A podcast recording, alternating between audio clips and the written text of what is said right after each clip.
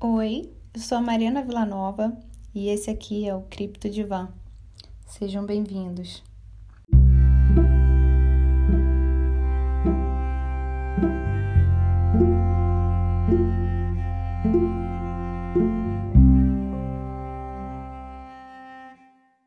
Bom, eu começo esse episódio de hoje como sempre, como uma terapia. Hoje vocês vão escutar um barulhinho um pouquinho diferente, uma sonoridade um pouquinho diferente, porque eu tô dentro da minha banheira. Eu acabei de fazer uma meditação de 8 minutos até entrar uma propaganda no vídeo que eu tava ouvindo as músicas de meditação. E depois disso eu resolvi fazer esse episódio porque eu precisava falar sobre coisas que eu tenho conversado com os meus amigos, com os meus familiares nos últimos dias, sobre informações que eu recebi, sobre o momento que a gente está passando. E eu acho tão importante a gente falar, a gente se abrir, a gente dizer o que está sentindo. É... Como vocês devem saber, quem estiver me ouvindo e me conhece, deve saber que eu não entendo muito de política, então eu não gosto de ficar falando de política porque eu não vou pagar mico, né? De falar sobre um assunto que eu não domino.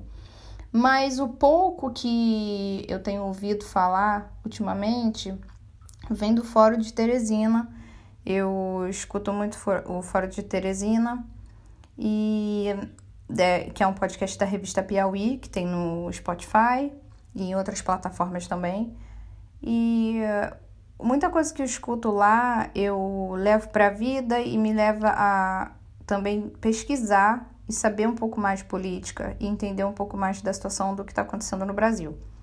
Eu estou falando com vocês da Suécia, de um país que ainda não decretou o estado de isolamento vertical. Isolamento vertical ou horizontal, gente? isolamento vertical. Eu não sei, gente. É, é, esse isolamento aí que a galera tá fazendo, né? Essa quarentena, essa coisa de colocar o pessoal do grupo de risco dentro de casa, enfim. É, e esses tempos são tempos de diálogo, né? A gente, o que a gente mais tem agora é, é tempo para dialogar. Principalmente as pessoas que não estão podendo trabalhar. No meu caso, eu não estou podendo ir para a escola, minha escola fechou. É, a Valentina também não está indo para a creche, não que ela seja proibida, porque a creche está aberta para crianças saudáveis. Só que eu não quero mandar para a creche quando eu estou em casa. Isso vai mudar a partir de segunda-feira. Eu prefiro que ela vá, porque ela precisa interagir com as crianças e ela vai entrar na escola daqui a alguns meses, então eu acho que é importante. Mas eu não vou perder o foco, não. Eu quero falar é, sobre essas coisas que têm acontecido, sobre as informações que eu recebi e mais uma vez eu quero explicar que eu não entendo sobre política, eu falo sobre o que eu ouvi. E é mais uma, uma coisa de um telefone sem fio, as coisas que eu vou passar aqui. Se você quiser saber mais sobre os assuntos que eu vou falar aqui, faça sua própria pesquisa, ok? Então é o seguinte, é o fato de ficar ou não ficar em casa, né? É, eu espero que o assunto não esteja saturado, eu vou passar o meu ponto de vista sobre a situação. E eh, eu espero que, se você tiver o seu ponto de vista e quiser discutir sobre comigo, você me envie um e-mail pelo criptodivanpodcast.gmail.com. E aí a gente vai poder conversar melhor e talvez você tenha uma, uma dica também, uma sugestão de um assunto que eu possa falar aqui no podcast. Enfim, o que, que acontece? É, sobre a minha situação e sobre a situação do Brasil. São situações muito distintas. Aqui na Suécia, eu sou considerada uma pessoa pobre. Eu não tenho nenhum tipo de bem material no meu nome, eu não tenho emprego fixo. É, a minha renda ela vem diretamente do governo. E eu posso me dar o luxo de ficar dentro de casa é, recebendo um benefício do governo, porque aqui é o jeito que as coisas funcionam. Há dois anos atrás eu tomei a decisão de vir para cá e eu sabia que aqui existia esse tipo de, de sistema e era exatamente assim que eu gostaria de viver até eu poder andar com as minhas próprias pernas, até eu ser é, independente, na é verdade. Então eu sabia que seria assim, foi por isso que eu vim para cá. porque eu não suportava o sistema do Brasil, o jeito que funcionava lá no Brasil. E a minha filha é metade sueca, então eu tenho mais do que direito de viver aqui. Então, para mim é fácil falar, não é verdade? Porque eu dependo do governo, eu tô dentro de casa, recebendo dinheiro, eu posso comer, posso comprar as coisas de necessidade é, principal aqui. E graças a Deus não é, nós somos abundantes aqui, não nos falta nada. Porém, sou considerada uma pessoa pobre aqui na Suécia. Não tenho regalias, não é uma vida de comer caviar, né? E tá comprando roupa de marca e viajando e fazendo, sabe, gastando a rodo. Não é assim que funciona. Eu tenho dinheiro pro básico. Enfim, e aí, é, comparando a situação do brasileiro, né? 40% da população trabalha como autônomo, é, muitas pessoas não têm educação financeira, então acabam não tendo reserva de emergência. Por receber muito pouquinho dinheiro, também não tem como fazer reserva de emergência, porque o dinheiro é para a necessidade dali do momento e não tem como poupar, né? Sempre existe uma maneira de poupar, né, gente? Com educação financeira e foco, e foco no objetivo. Só que a gente não vai aqui falar sobre isso, a gente vai falar sobre a realidade do brasileiro, que é difícil, que muita gente não tem como juntar dinheiro. E nesse momento está sendo um momento crítico na vida de muita gente, porque algumas pessoas já começaram a passar fome pela questão do não poder sair de casa, não ter como trabalhar e não ter como colocar comida na mesa através do dinheiro que vem do seu trabalho, né? Fruto do seu suor. É, porém, a questão aqui ela é muito maior, o buraco é muito mais embaixo do que as pessoas imaginam. O que acontece? É, o Brasil, quando ele começou o isolamento, quando ele começou essa coisa que é popularmente chamada de quarentena, foi decretado o estado de calamidade pública, né?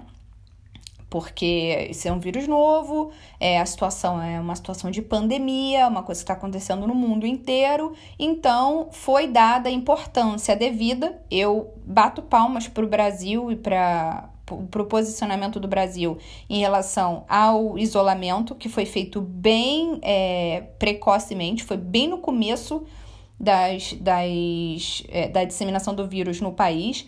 Então, eu acho que isso foi, assim, perfeito Porém, quando foi é, determinado esse estado de calamidade pública, isso automaticamente gera um estado de que o governo ele tem direito, pelo estado de calamidade pública, a imprimir nota de dinheiro, a fazer dinheiro, como La Casa de Papel. Fazer dinheiro sem responder por isso, sem responder pelo crime de responsabilidade fiscal, que foi o, um dos crimes né, que a, a Dilma é, foi acusada e por isso rolou o impeachment.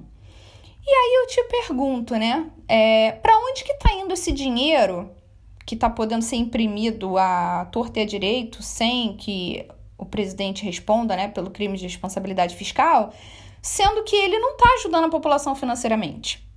Hoje eu ouvi é, que durante essa semana, hoje é sábado, durante essa semana que passou, foi é, aberto uma, uma MP, né, que é uma medida provisória, para que é, exista uma possibilidade de o governo ajudar os empresários, os micro e os médio empresários, para que eles paguem os salários dos seus funcionários por um certo período de tempo, que agora eu não me lembro exatamente qual período de tempo, e para que eles não precisem demiti-los. Então, isso está rolando no Congresso, parece que vai ser aprovado, não sei se nesse momento já foi aprovado, se será aprovado. Mas é uma possibilidade, né? O que acontece, é, o que, onde que eu quero chegar com isso? A gente tem que virar parasitas do governo, depender do governo para sobreviver, como eu faço aqui na Suécia, porque eu dependo do governo, eu não tenho emprego ainda, eu sou estudante. Não. Mas no momento que é um momento atípico, que é um momento que nunca aconteceu na história da nossa sociedade, né? Porque a gente não tá falando de 1918, a gente não tá falando de gripe espanhola, a gente tá falando da nossa geração. É um momento que nunca aconteceu. Então, agora, é um, como é um momento atípico, nós temos que viver de maneira atípica. Então, isso é necessário. Nesse momento, todo mundo que paga imposto no Brasil, e os que não pagam também, porque são seres humanos e têm direitos, né? Como seres humanos, precisam depender de alguém. E esse alguém tem que ser o governo. O Brasil é um país muito rico. As pessoas não têm essa noção. O Brasil é muito rico e tem sim dinheiro para distribuir para os brasileiros nesse momento de, de, necessidade.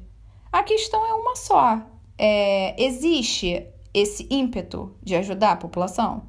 Não existe. Porque se existisse, o, o, a pessoa principal do país, que não deveria ser chamada desse jeito, porque é um rapaz inconsequente que está na presidência, ele vai para a televisão falar que isso daí é bobeira, que é uma gripezinha e que todo mundo tem que voltar a trabalhar. Porque ele quer que cada um ande com as suas próprias pernas, porque ele não quer tomar responsabilidade pelos milhões de brasileiros que vão ficar em casa sem poder trabalhar, precisando colocar comida na mesa porque ele não quer que o caos social aumente ainda mais. Ele não quer ver as pessoas pobres precisando de comida indo para a rua, se tornando violentas porque precisam de dinheiro para colocar comida na mesa.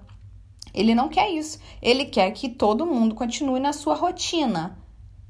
Cada um lambendo a sua, cada um cuidando do seu, cada um fazendo o seu, sem depender do governo. Mais ainda, porque muitos que trabalham de forma informal eles já dependem do governo, mas a migalha que eles recebem do governo não faz tanta diferença assim.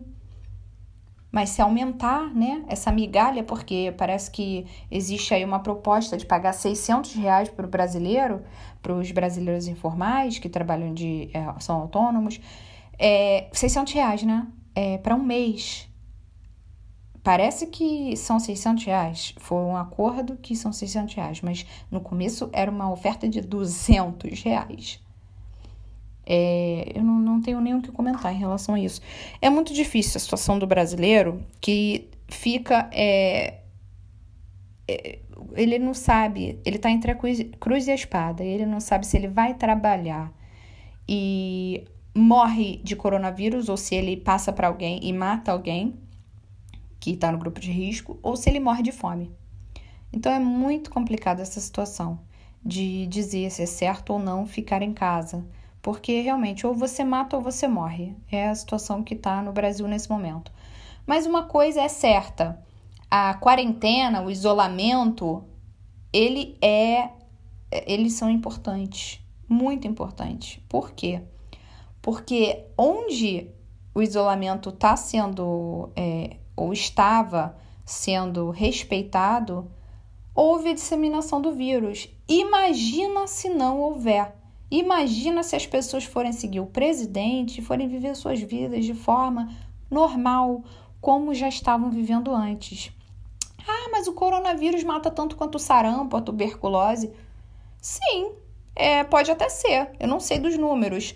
É uma doença tão mortal, é um vírus tão mortal quanto os outros que existem por aí.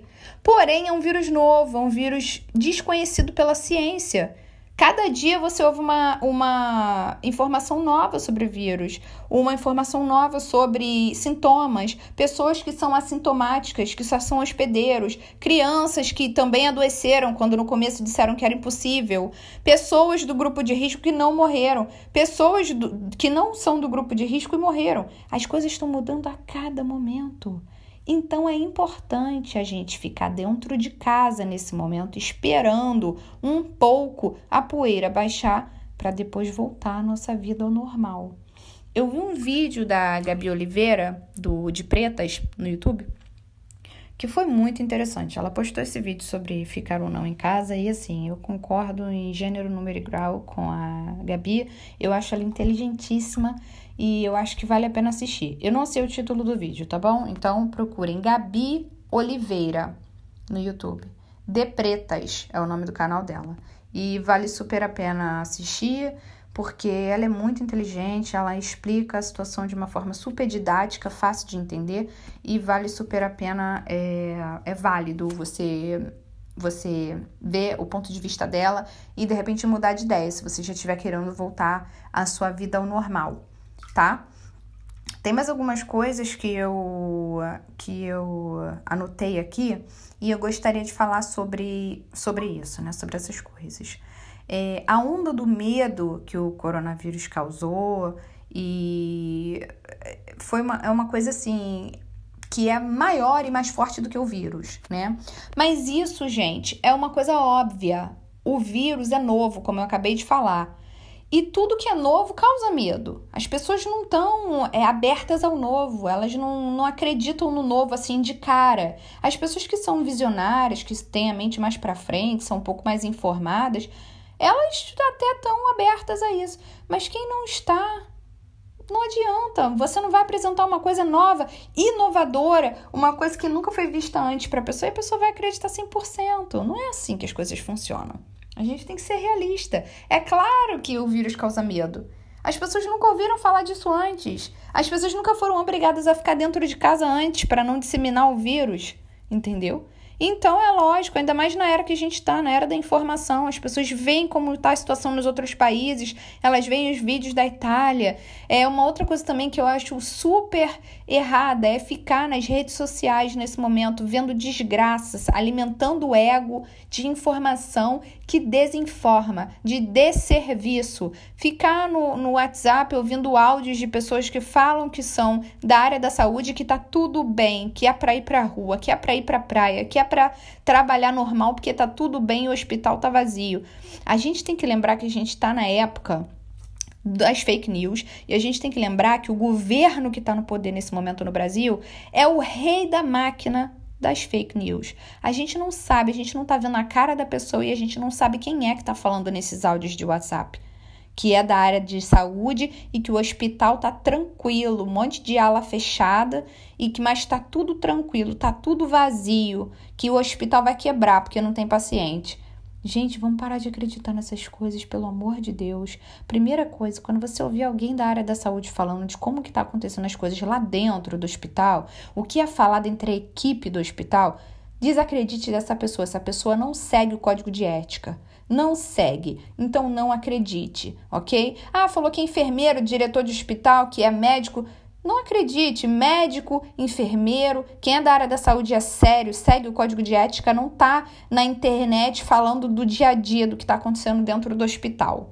É claro, às vezes existe uma entrevista com um profissional de dentro do hospital que que tem que falar sobre aquilo ali por causa do contexto de uma entrevista. Mas um profissional de saúde não vai ficar mandando um áudiozinho, olha só, é, hoje eu falei com a minha chefe da minha ala e foi isso, isso e isso aqui que foi combinado. E a gente está recebendo é, ordens para falar que todo paciente que chega aqui é fruto do coronavírus, mas a gente não entende, porque na verdade não é testada, a pessoa não é testada. Gente, isso aí não é informação que vem de hospital, não é informação que vem de pessoa séria. Pessoas que não seguem, não têm ética, não tem que, tem que ser totalmente descreditadas, entendeu? Desacreditadas, sei lá se eu inventei uma palavra agora, mas enfim. Espero que vocês estejam entendendo. E as preocupações reais que a gente deveria ter são diferentes das que a gente está tendo, de que muita gente está tendo. A gente tem que se preocupar, quem não está no grupo de risco, com o outro. Ah, mas eu não sou do grupo de risco, como é que eu vou morrer? Eu não tenho como morrer. Gente, olha só, a gente já foi é, acertado que não vale a pena tentar fazer essa contaminação de rebanho né, essa, essa imunização de rebanho, não sei exatamente como é que se fala, de que é, que é esse método de que deixa todo mundo se infectar, porque aí todo mundo vai criar anticorpos e aí vai parar de disseminar a doença. Isso não funcionou no Reino Unido. E, se eu não me engano, tem alguns outros países que também não funcionou. Então, não adianta você pensar assim, ah, eu não sou do grupo de risco, então eu vou viver a minha vida normal, porque se eu ficar infectado e meus amiguinhos também, vai ficar tudo bem. A gente vai ficar de boa depois. Só que, meu querido, você que não tem educação, que não sabe onde espirrar e onde tossir, vai tossir, tossir espirrar na sua mão, infectado, vai colocar a mão no ônibus, ou numa maçaneta de uma porta, ou num corrimão de uma escada, e o velhinho vai lá, ou uma pessoa que tem uma doença pré-existente, vai tocar naquilo ali e vai tocar no rosto sem querer e vai se infectar por causa de você, que não se protegeu e não protegeu o outro. Então a nossa preocupação real tem que ser essa. Outra coisa, esse momento que é atípico está ensinando muitas lições. É hora da gente refletir, é hora da gente entender as nossas prioridades. O dinheiro, ele não está servindo para bosta nenhuma. Quem não pode sair de dentro de casa não tem como comprar comida. Você não depende do dinheiro, você depende da ajuda de alguma outra pessoa. Essa ajuda pode vir dos correios, através dos correios você pode receber a sua comida do mercado que você pode comprar online. Essa ajuda pode vir de um vizinho que não está no grupo de risco, que vai fazer essa caridade para você de ir no mercado comprar a sua comida. Essa ajuda pode vir de, sei lá, aqui na Suécia tem pessoas de organizações mesmo, de ONGs e de organizações do governo que estão indo de porta em porta para quem é, é, do grupo de risco e perguntando se eles precisam de ajuda. Então, nesse momento, a gente tem que falar sobre a caridade, sobre a ajuda e não sobre o dinheiro. Porque se o dinheiro fosse tão importante assim, as pessoas que são ricas estavam indo aí viver suas vidas normalmente. Vocês estão vendo, eu fiquei sabendo pela minha mãe que a Globo parou. Não tem mais novela, ninguém tá gravando nada, o pessoal lá é tudo rico. Vocês acham que o dinheiro tá mandando nesse momento? Esse momento é o momento de aprender. Deus colocou todo mundo de castigo dentro de casa. Os animaizinhos selvagens estão tudo saindo na rua. Onde tem quarentena 100%, que as pessoas não estão mesmo podendo sair de casa, os peixinhos estão voltando a nadar os golfinhos na costa da Itália, sabe? O céu azul com menos poluição de tanto avião, de tanto carro, de tanto caminhão, de tanta coisa que polui, porque a gente só quer saber de mais e mais e mais e mais e mais e dinheiro, dinheiro, dinheiro e ganância. E essa prosperidade que cega as pessoas esquecem que prosperidade é saúde, abundância de saúde, de paz, não é só dinheiro. Não é só essa correria que as pessoas veem todos os dias. Ai, mas eu tenho que comer no restaurante, eu não tô podendo ir no restaurante. Acorda pra vida, meu filho. Acorda pra vida. Existem outras prioridades nesse momento. Não comer no restaurante, não ir pro seu pagodinho. Ai, um pagodinho agora seria maravilhoso. Toma vergonha na sua cara. Tem outras coisas que a gente tem que aprender nesse momento. Meditar, olhar para dentro, ver o que, que é prioridade nas nossas vidas e aprender também sobre economia financeira, porque não adianta nada você gastar o seu dinheiro todo até o final, até a última moeda, e você não saber se daqui três meses de repente você perde o emprego ou acontece alguma coisa como está acontecendo agora, se você vai ter o que comer. Porque no final de semana, todo final de semana, você tem que comer um hambúrguer, ou você tem que ir no restaurante todos os dias na semana, ou você tem que pegar Uber todo dia, ou de vez em quando. Mas esse dinheiro todinho, que é um supérfluo, você poderia estar guardando para um momento que você precisa, na hora da necessidade mesmo entendeu? Porque eu vou falar uma coisa para vocês, até quem é considerado parasita do governo, como eu, né, como muita gente olha para mim e fala: "Ai, ela depende do governo, não trabalha para ter o dinheiro dela, então o que que ela tá falando? Se eu gastar meu dinheiro todo, você acha que o governo vai me dar mais antes da hora?" É lógico que não. Eu tenho que ter também o um controle, porque o governo não tá nem aí se acabar teu dinheiro antes da hora. Tem uma data certa para o dinheiro vir. E se você gastar tudo antes, você vai ter que passar fome até a hora do dinheiro vir de novo. É assim que funciona. Não adianta você vir com desculpinha. Ai, mas é que esse mês eu comi mais, então agora coma menos. Porque a gente não vai dar nada para você. Existe a educação financeira, existem é, todas as fontes onde você pode se educar. Você pode se educar de graça. Hoje em dia todo mundo tem internet. Entra no YouTube, vai procurar vídeos vai procurar o Me Poupe, vai procurar os tantos outros que falam sobre educação financeira e vai aprender. E nesse momento que a gente está isolado um do outro, vamos aprender que a presença um do outro é tão importante, que é tão importante a gente estar tá junto, que é tão importante a gente olhar no olho, a gente abraçar, pegar na mão da pessoa, beijar, é tão importante que é muito mais importante do que quando você encontra o seu primo, a sua prima, os seus amigos, o seu namorado e você fica o tempo todo do lado da pessoa, mas com o telefone na mão, com a cara enfiada no telefone, sem estar tá presente naquele momento junto com a pessoa.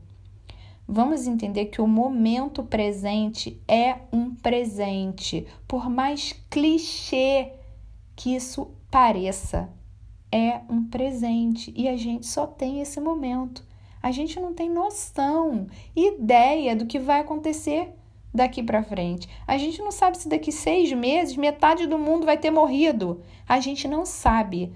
Então vamos aproveitar o agora. Eu não sei se eu perdi o fio da meada nesse nessa minha terapia aqui. Eu não sei, realmente eu não sei. Eu tô falando de uma maneira totalmente crua. Eu tô dentro da água, gente. A água já tá ficando até fria de tanto tempo que eu tô aqui dentro, tomando meu banho de sal grosso com os meus óleos essenciais para dar uma, sabe, desanuviada aí, porque mesmo fora das redes sociais que eu desisti, eu saí do Instagram, do Facebook, de tudo, eu ainda vejo o YouTube e inevitavelmente eu acabo vendo algumas coisas, algumas notícias sobre o que está acontecendo. Mas eu espero que eu tenha passado alguma mensagem é, válida. Se eu não passar, eu espero que isso desperte alguma coisa em você que está ouvindo, para que você reflita, para que você tenha as suas próprias opiniões sobre o que está acontecendo.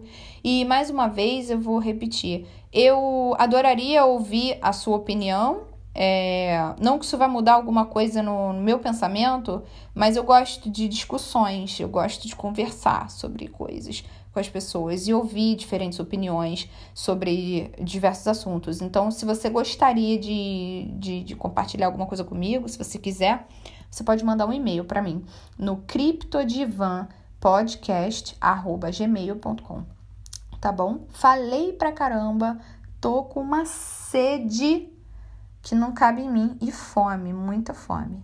E tô indo, tá? Muito obrigada por você ouvir é, a minha terapia e a gente se vê numa próxima oportunidade. Espero que eu tenha um pouco mais de foco e fale sobre um assunto de uma vez só, sem devagar tanto como eu fiz agora. Mas enfim, é isso, esse é o meu jeito.